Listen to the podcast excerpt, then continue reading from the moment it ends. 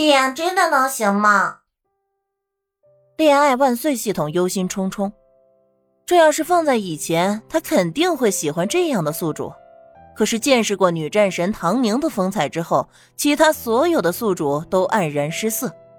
尤其是这个原女主，她左看右看都没看得出来哪一点靠谱，情绪也太激动了，上去就按捺不住，先给了仇人两嘴巴子。这么冲动能行吗？被情绪掌控的人是什么事儿都做不成的。看看人家女战神唐宁就知道了，从来都不受情绪掌控，干啥啥都行。恋爱万岁系统嘀咕了一声，见没人搭理他，又继续说：“呃，我总觉得有点悬，要不然还是你去吧。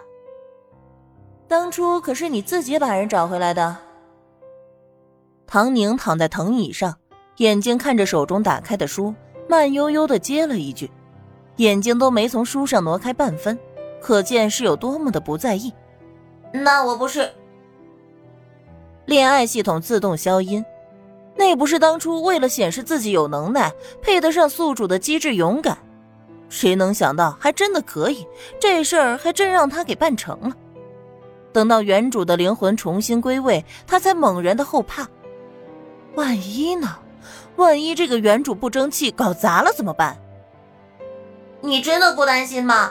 万一原主又和前世一样的窝囊，而你还不接手，祖国不是少了一个大好人才吗？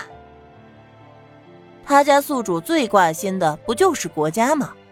恋爱系统不相信他不动摇。唐宁翻了一页的书，继续看过去，轻飘飘的回应道：“我相信他。你都不看看他的表现，就说相信他。”你会不会太武断了？好了好了，唐宁淡淡打断：“闭嘴，吵到我看书了。”恋爱万岁系统委屈的蹲在一边，他也幻化出了一个实体小人儿，此刻正抱着头，不知道想要表达什么。不过唐宁并不在意罢了，用人不疑，疑人不用。既然决定了，那就不要瞻前顾后，纠结万分，白白的惹人笑话。这里是一个纯白的系统空间，唐宁从原主的身体中抽离之后，就待在这里。当然了，什么都是按照他的喜好布置的。虽然是幻化，但人生何尝不是一种幻觉呢？什么是真，什么是假，什么是现实，什么又是梦境？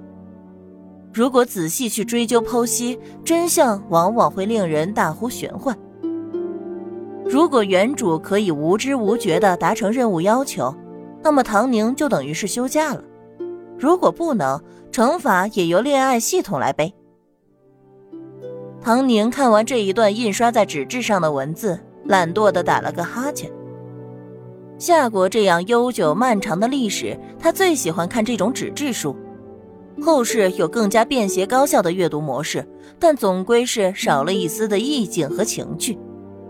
仿佛阅读的目的就是提取所需要的知识，殊不知手持一卷书，闲散度过半日时光，方才是享受。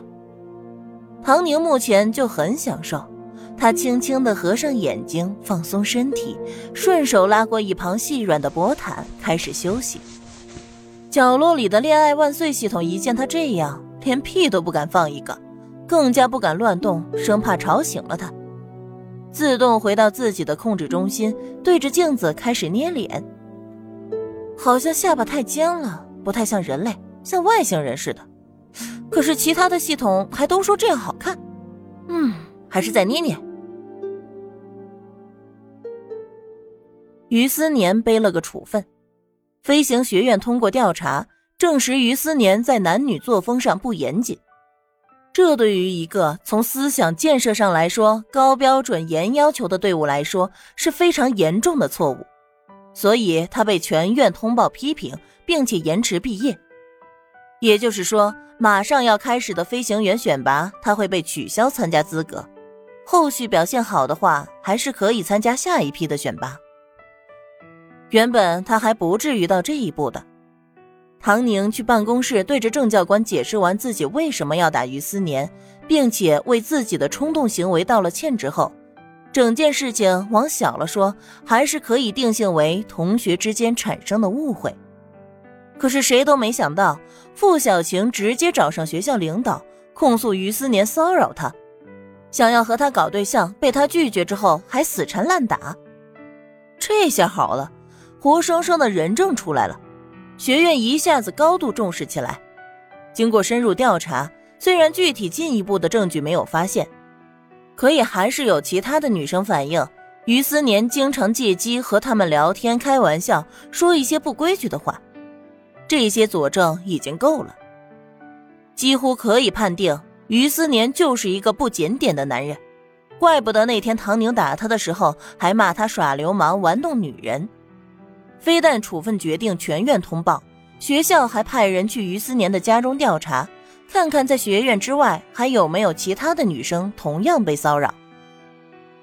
好事不出门，坏事传千里。于思年父母家的邻居亲戚全都知道了，哪怕最后没调查出来什么，但所有人都知道了，于家的那个儿子是个浪荡的，品行不端，往日里伪装的还多么的好，一副上进热情的样子，以后可不敢再接触这样的人了。唐宁都被这样的结果给震惊了，他只不过打了于思年两巴掌，就造成了这样的变化。看来于思年和傅小晴的感情也不过如此，只不过一点点的利益影响就能让他们从内部杀起来，根本就没有他想的那么强大不可撼动。其实傅小晴可以把于思年从舆论中解救出来，只要他承认他们俩在搞对象就行了。